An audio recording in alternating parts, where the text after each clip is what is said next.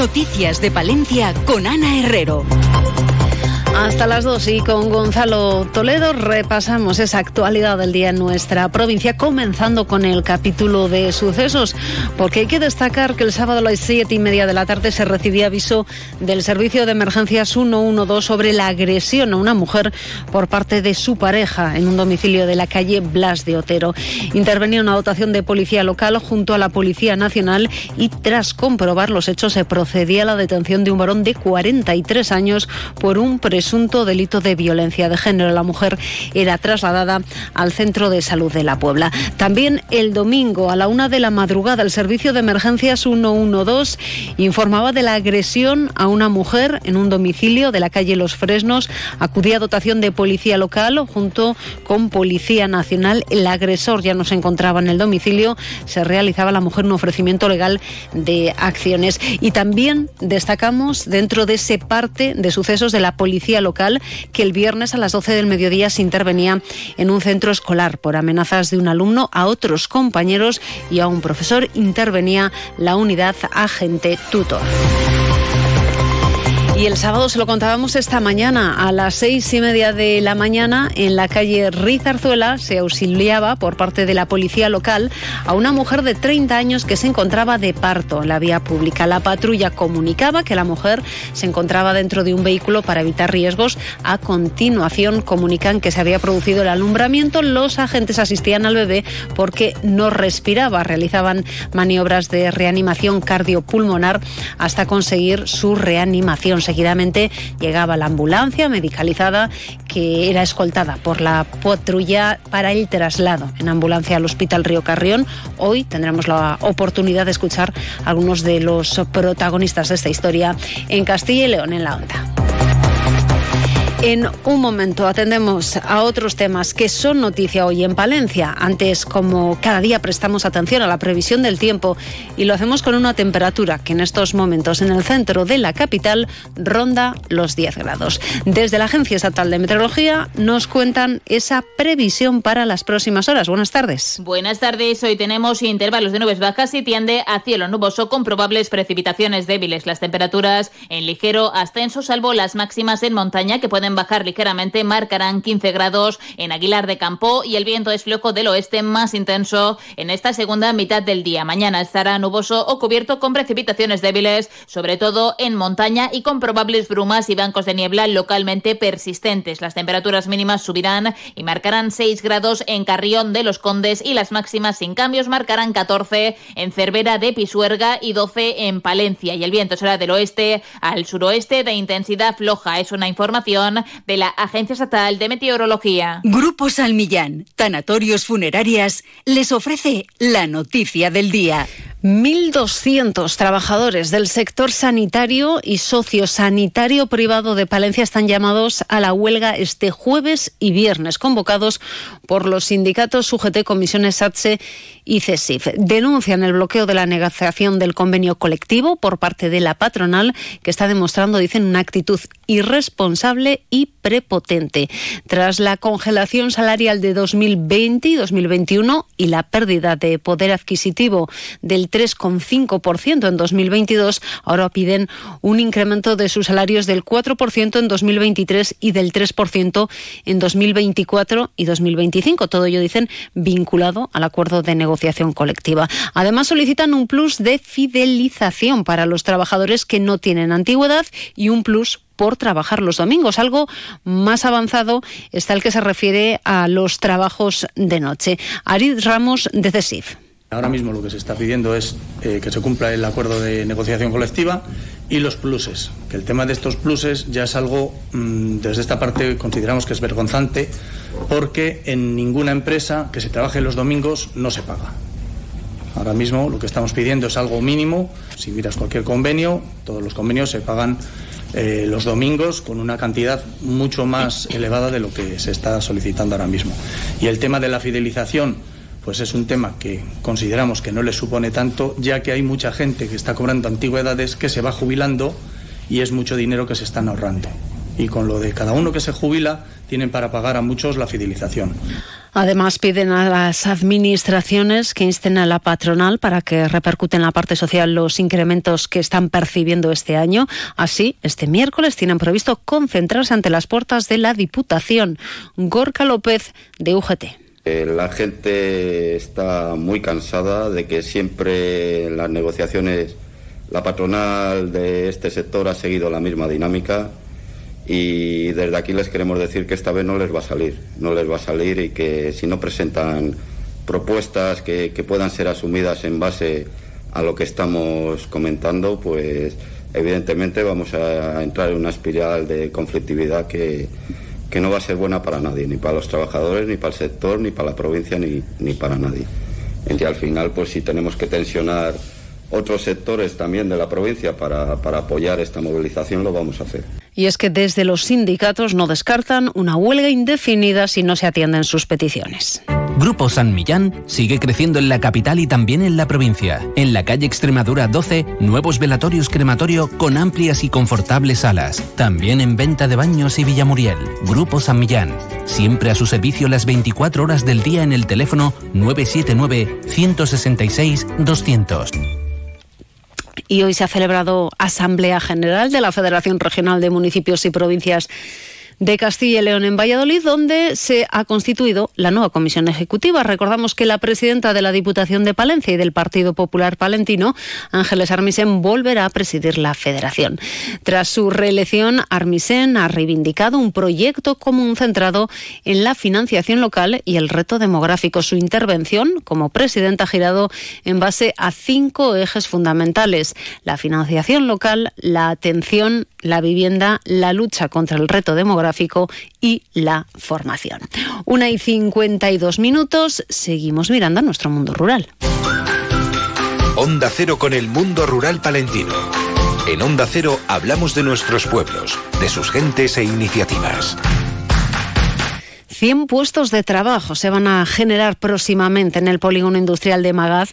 Así nos lo ha contado su alcaldesa, Patricia Pérez, que señala que hay dos empresas de palentinos que ya han presentado en el ICE, están presentando en el ICE el expediente de compraventa y que esperan que próximamente ambas puedan empezar a operar.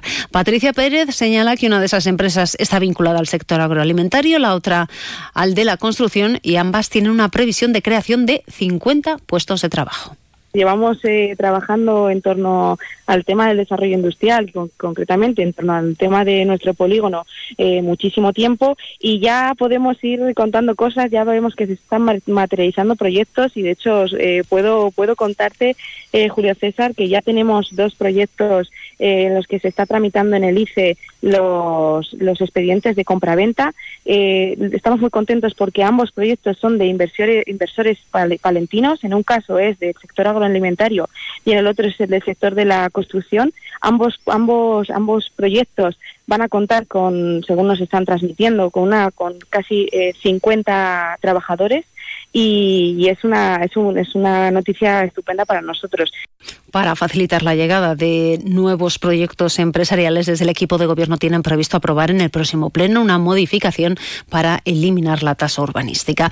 Y mirando a nuestros pueblos, destacar que la Diputación ha resuelto las ayudas por importe de 240.000 euros para que 32 colegios de infantil y primaria de 29 localidades del medio rural ejecuten sus obras de reparación, conservación y mejora de los centros. Un convenio de la institución provincial y la Junta de Castilla y León cofinancia partes iguales estas subvenciones para los municipios.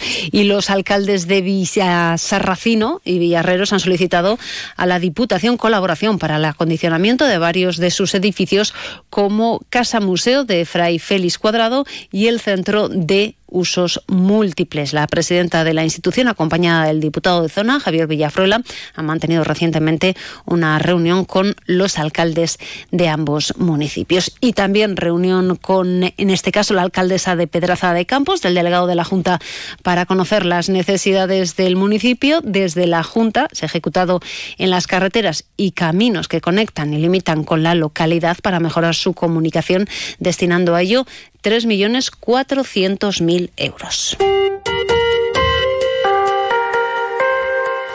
Una y 55 minutos. Volvemos a mirar al capítulo de sucesos. La Guardia Civil de Palencia investiga dos personas por delitos de defraudación de fluido eléctrico en bodegas de Villamuriel de Cerrato y Tariego de Cerrato.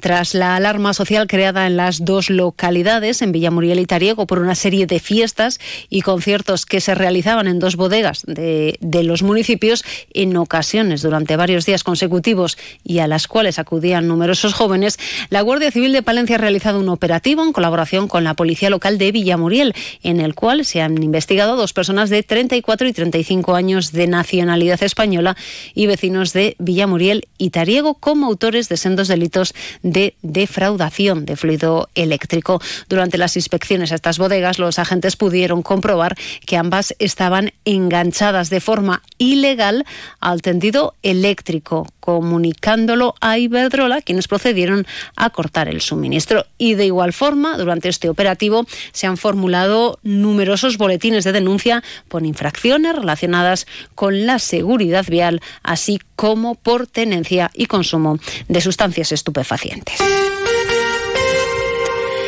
Y esta tarde Cruz Roja Palencia celebra su acto anual de reconocimiento de voluntariado, personas socias y empresas socias y colaboradoras. Va a ser en el Teatro Principal desde las 7 de la tarde. La presidenta de Cruz Roja en Palencia, Ana Pérez del Río, reconoce que es un momento especial para ellos cada año por el importante papel que juegan en el trabajo que Cruz Roja desarrolla en nuestra provincia. Además, este año conmemoran los 150 de la entidad pues un acto de, dar gracias y poner en valor cada una de las cosas que hacen, ¿no? Y eh, por un lado eh, se va a recordar que estamos eh, de 150 aniversario, 150 años atendiendo a los palentinos, por y para los palentinos, y gracias a, a todas estas personas que también están colaborando y entidades que están colaborando con nosotros.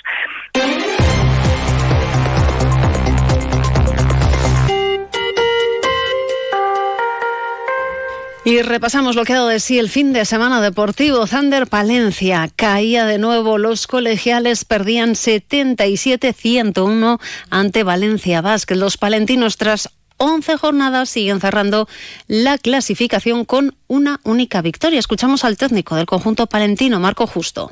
Es impotencia porque ves, hostia, después de estar bien defendido, ves que la meten con una facilidad, o, o parece que la notan con una facilidad increíble, ¿no? Y, presión, no. Yo creo que yo creo que ahora mismo yo por lo menos presión no noto. Yo lo que noto ahora mismo es, eso, es que soy el primero que, tiene que, que empujar esto y anímicamente levantar esto. Próximo partido para los nuestros este domingo ante Gran Canaria fuera de casa.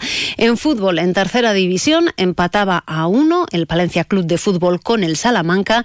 Ganaban el Palencia Cristo Atlético al Júpiter Leones 0-2 y el Becerril al Santa Marta por 1-2. Y en fútbol sala ganaba también los nuestros. El Deporcil de Guardo se imponía 6-5 al Sobe Gallego. Y hoy terminamos con música. Cuando el ruido regrese, con musgo entre los dientes, con insomnio de escarcha y un delirio en el vientre, dejarán de beber los corzos en las fuentes.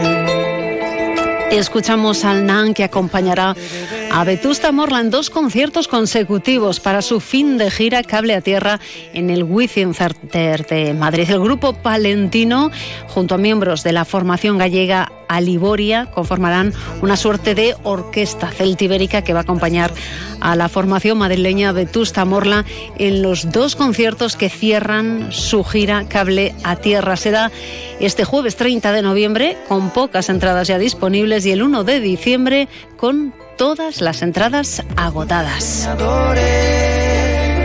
Además, el NAN anuncia que prepara nuevo espectáculo para el próximo año, 2024. Con ellos nos despedimos, alcanzamos las dos.